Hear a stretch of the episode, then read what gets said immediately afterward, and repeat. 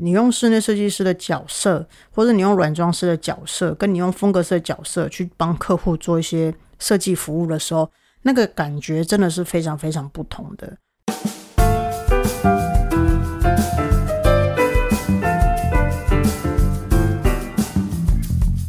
Hey, what's up？欢迎来到 Happy Halloween。我是想要突破舒适圈、正在发展新职业、发现艺术新趋势的室内设计师，转做风格师的 Win。今天是自说自话系列的 Win Win 说趋势之室内设计师 vs 软装师 vs 风格师大拆解。应该这样讲，我觉得在台湾，我应该算是蛮有资格去说这个主题的。我这样会不会太自以为是？一开场就来一个这么臭屁的人？好啦，各位看官，请听我娓娓道来。这时候给我下几个响板，这样子。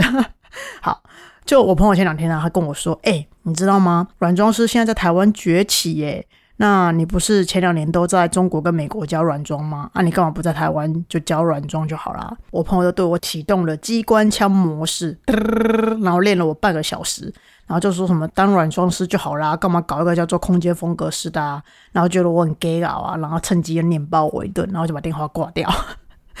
跟疯子一样吧，那但是我也没有生气，我就在想说，哎，这样说起来，我十七岁就在设计公司，就设计圈开始工作了嘛。然后从刚开始做秀场设计，那秀场那时候做什么伸展台啊、记者发布会啊、party 啊，然后展场活动之类的。那舞台设计呢，就是做那谁谁谁的演唱会啊、尾牙、春酒舞台之类。然后之后又转做商空，就是什么设计店家、店面、咖啡厅、橱窗、柜位之类。到最后才转做室内设计师。那因为前两年大陆市场的软装很好，那就跑去教软装了。那但是在台湾还是以室内设计师的身份职业居多啦。那我就记得说，我前两年非常非常的忙，因为我一边要做室内设计的案子，然后一边还要飞出国教书，然后一边还要研究风格师，然后一边还要写书这样子。但其实说实在话，我真的没有想过要在台湾做软装诶。老实说，我觉得这很有可能跟我当初在做室内设计师那时候的既定印象有关系。然后我就一直没有更新，这样就是我认为说，台湾的室内设计师都会一条龙做到底。我说的是专业的室内设计师哦，就不是说那种工程师啊、公务啊，或者是说只收设计费一两千块那种设计师。那假设说，如果你请到的室内设计师的收费一瓶的金额大概是四五千块以上的话，他基本上应该都会服务你，帮你走完一条龙的流程。那四千可能有点勉强了，我觉得一瓶五千块以上一定是可以的。那所谓的一条龙的服务是指说。丈量啊，平面规划、设计、三 D 估价、工程发包、监工、完工、配家具、拍完工照等等。那我觉得每一位用心在做室内设计的设计师们，完成每一个就是大大小小的案子哦，基本上啦，我们的初心都会希望说，家具跟空间它是契合的，放在一起是漂亮的。我用感情来比喻给你们听好，因为毕竟有些听众他不是做室内设计的嘛，大家都谈过恋爱，对不对？我用情感来比喻，你们就懂了。在感情上，为什么会有不适合这个字？以前我都会觉得，哦，分手的原因理由就是我们不适合。我觉得，哦靠，这这是史上最烂最烂的借口。但我现在发现，它就是一个事实的转化。不适合的意思是两方都不愿意改变。你去想一想，如果其中一方他真心的想要改变，不就和了吗？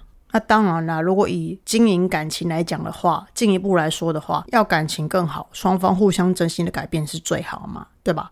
那其实设计也是一样，比如说你很喜欢这个家具，诶，你也很喜欢这个空间，但是两者放在一起，诶，就是不适合啊。家具也不愿意改变啊，家具就这样啊，怎么改啊？你换到了就是一声叹息而已啊。那空间都装潢好了啊，是要怎么改？那两个都不改的情况之下。就两个都注定就是悲剧嘛，对不对？那硬是要他们两个在一起，但最后你看不顺眼，然后你抱怨、你嫌弃他们，最后还是要把他们分离跟拆散掉嘛。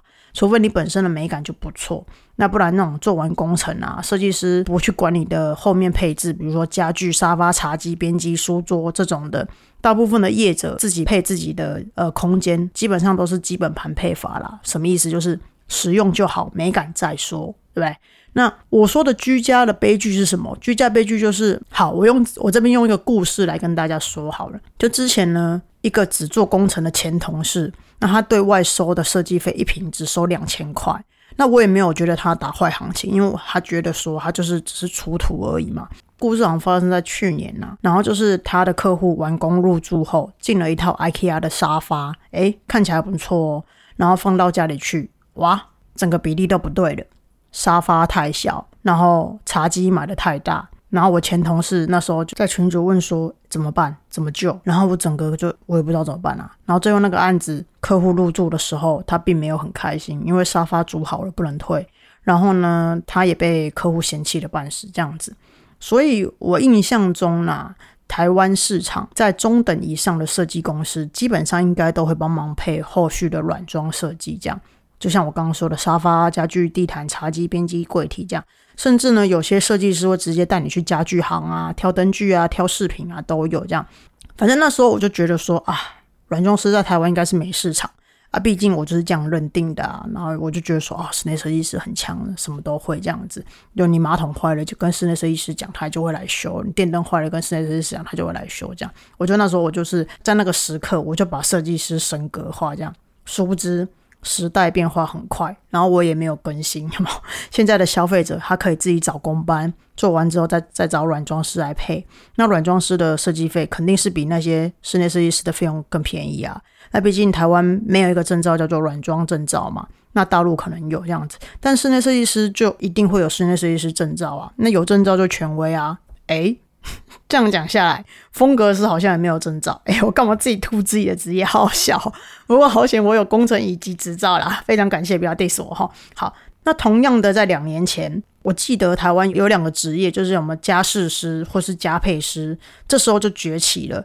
所以呢，我就觉得说啊，软装师跟家配师跟家饰师工作内容应该是一样的。所以真的，我就彻底的觉得软装师没搞头了这样子。那但也有人问我说：“啊，你都有室室内设计的执照，然后也是做本科的，然后也自己开了设计公司，我干嘛就不好好的做室内设计师就好啊？因为我不安现状啊。”这个回答好讨厌哦。然后我现在就是做一个风格师，就要从零开始，然后我还有可能会被骂，因为是开创市场嘛。然后我又知道说台湾市场其实很排斥风格师的。那其实我自己内心明白，就是做室内设计师或做软装师已经满足不了我了。我说的是我个人立场哦，我不是说就是市场这样子。因为我觉得那时候的我如果不改变什么的话，那我的生命的工作就这样子，然后我也不会开心。其实我在决定要转职前，我有一阵子的低潮期，这样。那那时候就有一个长辈跟我讲说：“诶，如果有一份职业让你越做越空虚，你只有两条路走。”第一条路就是重新找回热情，找回对这份工作对你的意义。第二个，要么就是放下自我归零，重新学习整合之后再出发。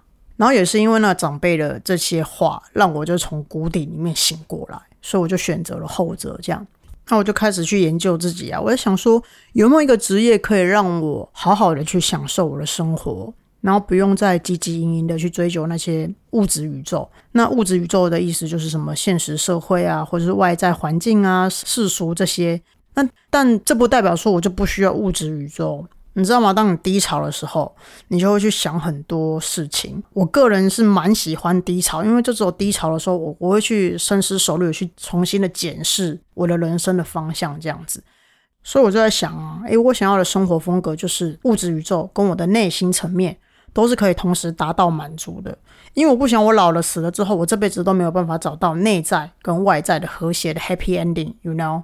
所以呢，我觉得刚好空间风格师这个职业，它可以提供给我这个内在跟外在的需求，所以我选择了做了我现在这个职业。那当然，在教软装的时候，我每天的生活就是备课啊，准备教材、看场、摆场、挑视频、改学生的图。那我在当设计师的时候，就是。谈图、画图、接案子、改图、报价、去工地监工、收尾、交屋，就这样。那我觉得变成风格师之后，我现在日常生活蛮精彩的。就比如说一早起床，我会去公司种花，跟花说话，对吧？哎，你们今天过得好吗，小朋友们？然后几乎呢，大概这个行为我会持续半个小时，这样 就跟他们聊半个小时哈。那因为我觉得跟他们聊天可以疗愈我，然后聊完之后，我就开开心心的去吃早餐。然后呢，中午我也吃早餐，因为吃早餐会让我觉得很舒压。然后呢，回来公司之后我就开始配图、配材质，然后跟客户聊天、开会、去工地这样。然后下午四点，我平均下午四点会去健身房运动了或射箭，因为那时候人会比较少这样。然后之后再回公司工作，然后工作到晚上八点九点的时候，然后睡前都会固定看一下半个小时的书或一个小时的书这样。基本上每天都会疗愈到自己啦，那不然的话就是会有内在充实的时间这样。那假日我可能会去逛花市、香氛店、蜡烛店。那我房间有一台水养机，我就是会试不同的精油的味道这样。那每天基本上在公司都会用到扩香仪点香氛，然后呢偶尔会去五谷啊、三重的一些布艺工厂走走啊，那觉得很有趣，然后会去看一些艺术展啊、舞台剧啊、音乐剧这样。其实蛮常去书店的啦，因为然后我也蛮喜欢买书的，然后每次买书都一次最少五本起跳。那因为最近疫情关系嘛，所以基本上我待在家里。但我觉得这样子反而开启了我另外一个新视野，我就会开始去搜寻更多国外的布艺网站，然后去看国外的一些布。然后，比如说，我可能就会跟自己玩起运气游戏，比如上网看一些香氛啊，然后呢想说这不错，然后把它买回来，就网络下单这样子，然后看觉得这个味道喜不喜欢，就有有用一种就是赌赌看的成分在。那我觉得算是另外一个方式跟自己玩，所以我觉得这样子的日常生活，也就是研究啦，就是研究生活上可以疗愈的各种可能性嘛。然后再把这些东西带到空间设计里面去。如果说假设我觉得这个东西它可以疗愈到我，或许它也可以疗愈到我的客户嘛。那或许当它跟别的东西结合在一起的时候，诶，它就是一个很好的疗愈小屋啦。然后顺便跟大家讲一下，呃，疫情期间，我觉得很多人都觉得很闷啊，待在家里不知道干嘛。我觉得大家可以趁机学习跟自己相处，因为跟自己独处很重要哦。那些没办法长时间跟自己相处的人，你们刚好趁机可以问一下你自己，说：“哎，我没有办法跟我自己长期相处，是不是因为我不够喜欢我自己？”Why？我觉得跟自己当朋友很重要的，好吗？当自己的好朋友，才可以让自己活得开心一点嘛，对不对？那这也是爱自己的第一步啦。那当你够了解你自己的时候，你就会知道说：“哎，什么样子的东西或什么样子的行为，它是可以疗愈到你的。”那在家里呢，我觉得可以听音乐，然后逛一些网拍。我觉我说的是逛，而不是说买。逛一些网拍，然后看看国外的一些网站，我觉得还蛮有趣的。那最重要的是有一本书，你们一定要看，就是 Win 写的《风格是给你居家空间布置八十五法则》，趁机推销自己的书，有没有？好好笑哦！好了，各位听众朋友，博客来网成成品网络都买得到哦，自己推，然后还打还结巴，这样好好笑哦。反正呢，疫情时间，我觉得大家多看一点书啦，那趁机充实一下自己，不要让别人觉得说，哦，你怎么讲话还是那么的空抛，有没有？还是要让自己有内涵啊，我觉得蛮重要的。好，那如果说今天你想当室内设计师或想当软装师，我觉得我是不太会去管你想要怎么样过好生活，因为我觉得这两个职业都比较属于技术类，就是这两者的专业技术含量都很高。比如说，优秀的室内设计师要有一些必备的知识跟技巧嘛，这其实是基本的。设计师你要会画 K 的，有些还要会画三 D，要估价，要懂工程，懂装修。那软装师你要会什么？软装师你要将你的八大软装展出，然后用十三种摆场技巧。我随便讲几种，比如说对称摆法、不对称摆法、对比法、平衡法、韵律法等等。那软装师呢，就是在软件上的视觉性动物；室内设计师呢，就是在硬装上的视觉性动物。那风格师呢？他就是要在五感上下功夫。那这个已经无关于硬装或软装，这是牵扯到视觉、听觉、嗅觉、味觉，最后再加上一个感觉，也就是我常常说的六感。所以呢，风格师是感知性动物。那我相信有一些室内设计师啊，他的感知能力很强。那但是他们可能在美感上运用的更熟练，所以他们选择当室内设计师。那我是从一个呃技术含量比较高的领域跨足到感知这一块的。所以，我因为我相信，就是风格师他可以用空间去疗愈别人的能力嘛，那也是现代人最渴望的。啊。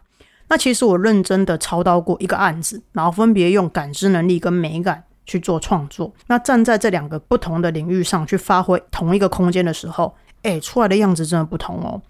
你们会问我说，哎，感知能力很难培养吗？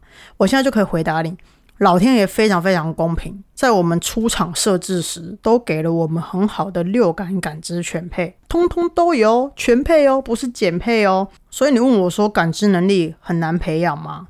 我觉得应该是这样讲啦。我们每个人本来就有了，只是大部分的人经过生活的摧残和社会的磨练，那这些感知能力呢，或许太久没使用，然后就停机了。那有些人呢是被权威喝止，哎，我不许你有这个想法，哎，然后呢也就停机了。那有些人他是被社会同化，比如说有些人说啊，你有这样子感觉好奇怪哦，你是外星人吗？然后就开始排挤你，这样有吗？那所以被他人教条或者被权威迫害、被贴标签、被分类。其实这些都是阻止我们感知能力发展的障碍啦，所以你也可以说大环境啊、他人都是杀害我们感知能力的杀手，但其实最大凶手就是你自己，然后最大的医生也是你自己。你可以决定你要不要救活你自己的感知能力，因为这些东西都是你自己可以选择的。不相信？我现在带你玩玩你的感知能力，你就会发现，哎，想不到我有一套内建全套的感知能力，有没有很神奇？来试试看吧。首先呢，现在摸摸你手上既有的东西，或者是说你随便找个东西摸，哎，叫你摸东西啦，不是摸人，不要被当变态哦！我不要去派出所保你，我跟你讲。然后做捷运的人呢，你就继续握紧把手；然后开车的人呢，你就握好了方向盘，不要放掉哦，要注意安全哈。好，那你告诉我说，你现在手上的材质，它给你的感觉是什么？回答这个问题要直觉性的简短回答哦。好。然后你现在再找一个东西摸，好，告诉我说你摸到这个新东西的感觉是什么？很好，然后现在再找一个东西摸，这个东西给你刚刚那个东西的感觉是一样的吗？好，那这个呢就是触觉练习，就是你透过你的手，然后去听到触觉的声音，不管你不要管别人说什么，反正你就是听你自己的触觉就好了。嗯，应该这样讲。我之前带过一个学生，我请他摸我手上的马克杯，他告诉我说：“诶，这个触觉的感受是冰的、冷静的感觉。”然后另外一个学生，我一样请他摸这个马克杯哦，然后他告诉我说：“诶，这个触觉的感觉是坚硬的、挺拔的感觉。”诶，其实这两个学生说的答案都是答案，因为所有的感知能力都是一样，你说出来的答案永远没有对或错，不会有人有资格去批评你。诶，你的感觉是错的啦。为什么感知能力这么特别？因为感知能力就是你，就是你自己的权威。当有人指责你的感觉翻译是错的，你就回他说：“干你屁事啊！” 好凶哦，什么品种的这么凶？有没有？那其实视觉也是一样，听觉也是一样。这些六感训练呢，就是风格师的基本入门呐。那我们去打造的呢，就是一个疗愈的空间，就利用六感去营造出空间的独特性跟生命力嘛。那每个人的六感肯定不一样啊。那我们要如何让自己的六感跟他人的六感共存？这个就是风格式的下一堂课。所以你们有发现吗？每个人的六感其实比每个人的美感更难达到共识。所以呢，这个是需要一个很，就是需要一个很长很长时间来回磨合的功课啦。然后生活就是最好的试炼场。这就是为什么我常说你要有自己的生活风格，因为生活风格其实对风格师来讲是非常非常重要的。那其实每一次的六感练习，一定就是挑你生活上的东西做研究。你可以玩一玩你自己的六感，比如说，假设你现在在公司工作的话，你可以去摸摸印表机，哎，这个触感，哦，原来印表机给我的感觉是这样。我说的是不带情色的摸，OK，然 后就是你没有任何情绪去摸它，单纯体验这个印表机它给你的触感是什么。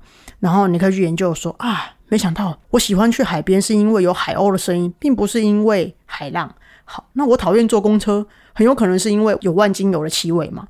那我讨厌这个男生是因为他长得不对称。最后一个比喻为什么那么好笑？其实我刚刚说那些比喻，通通都是跟我们自己的六感有关系啦。那其实呢，讲大白话就是，六感它只是开启了你生活感知的一把钥匙。接下来，你就要用你被打开的感知能力去做设计、去创作、去发挥、去过好的生活。意思是说，就是设计师们可能会被没有灵感、没有创意。而遇到瓶颈嘛？那风格师们会因为没有感觉、觉知宕机的遇到了障碍，那就没办法继续工作。那软装师呢？就是只要在现场吃视觉，把东西摆好、摆美就好了。我来讲一下我最近接到的这个案子哦，它非常有趣。就是男屋主跟女屋主，他是两个完全个性不同的人，然后他们喜欢的颜色跟喜欢的样式都不太一样，但是他们对空间就走一个要求，就是他希望能够达到。双方就是共同的美感平衡。那我心想说，要达到美感平衡真的很难呢，因为一个人喜欢比较亮一点的材质，一个人喜欢比较暗一点的材质。那我就问他们说：“哎，那如果说假设我帮你们达到疗愈的功能，这样子你们可不可以接受？”那他们说：“哦，那你试试看呐，啊，反正哎老夫老妻了嘛，那他们就是哎想要看我玩什么把戏这样子。那基本上做设计人都知道说啊。”大部分设计师都是白天去工地嘛，晚上加班画图这样。那其实我工作时间是蛮不一定的，我只要当下那个感觉我有 feel 了，我就会开始做这样。那没有 feel 了，我可能就去跑跑步啊。然后像我那一天想要做这个案子的时候，可是我没有 feel，那我就在公司跳交互蹲跳，跟那个开合跳五十下这样子。然后我就坐在会议桌前面，看着那一堆材质。我心里想说，哎，我要怎么样帮这一对夫妻打造出共同可以疗愈他们的空间？然后我就想了老半天，哎，我还是想不到。然后呢，我就突然发现我那一天的状况能量很好哦，可是我就是没有感觉，我不知道为什么。那我就坐又坐在会议桌坐了半个小时，开始划手机啊，开始东摸摸西摸摸，看一些材质啊，我真的觉得就是没有感觉。那怎么办？后来我就东西收一收，我就跟我同事讲说，算了，我今天不做，我回家了。有，然后我同事都傻眼，想说：“哈，你才刚到公司，然后要开始准备做这个案子，然后你只是来公司做交互蹲跳这样子，开合跳，你就要走了。”同事都很傻眼，想说：“我靠，我也太随性了。”然后呢，到那一天晚上，大概半夜快要十一二点的时候，哎，我突然想到我要帮他们配什么六感了，然后我就赶快上网去看那些，就是我想要帮他们配的那些东西，这样。那我就立刻去找那些资料，然后把那些资料弄下来之后，就做成了一个简报跟一个资料夹，然后我就直接 email 给客户，然后客户看了之后就，哎，他们就非常非常喜欢这样子一个配置，然后觉得说，哎，我好了解他们了，为什么可以把他们的空间结合的刚刚好这样？那当然这案子还在进行中啦，我觉得之后呢，如果有机会，我可以问一下他们说，哎，可不可以把这样子的一个东西跟在 podcast 跟大家分享这样？那可能各位听众朋友想要知道的更多。那如果我取得授权之后，我再来跟你们说哈。那因为毕竟六感这东西是比较私人的嘛，所以还是要问过我客户同意。那我来下一个总结好了。我觉得我在用风格师创作空间时，决定我今天工作要到多晚的，其实是我的感知能力，不是我的灵感创意。反正我觉得很妙的地方是，就是你用室内设计师的角色，或者你用软装师的角色，跟你用风格师的角色去帮客户做一些设计服务的时候。那个感觉真的是非常非常不同的。那包括我刚刚提到的物质宇宙，诶，你们还记得这个词吗？就这三个职业，它在物质宇宙跟在心灵层面上来讲，我确实不太一样的。那其实都是呃有好有坏啦。那你们就是可以自己去评估，说看自己比较适合做哪一个职业这样。那假设如果说你是室内设计师，你想要转做风格师的话。那你只需要，因为美感你已经有了，你只需要把你的感知能力打开，这对你来讲不难，因为感知能力就是我们天生生下来就有了嘛，对不对？所以呢，从今天开始，大家就学习打开感知过生活吧。其实这是一条漫漫长路哦。我觉得每天你只要熟悉你自己一点，熟悉你自己一点，哎，那你的感知能力就慢慢被打开了。我觉得还蛮好玩的啦，你们可以试试看。但是我还是要跟你们抱怨一下，我觉得感知能力打开之后，其实是会有后遗症的，你知道吗？你会变得很敏感，意思是说，就是你会变得很 sensitive，所以你们最好三思一下哦。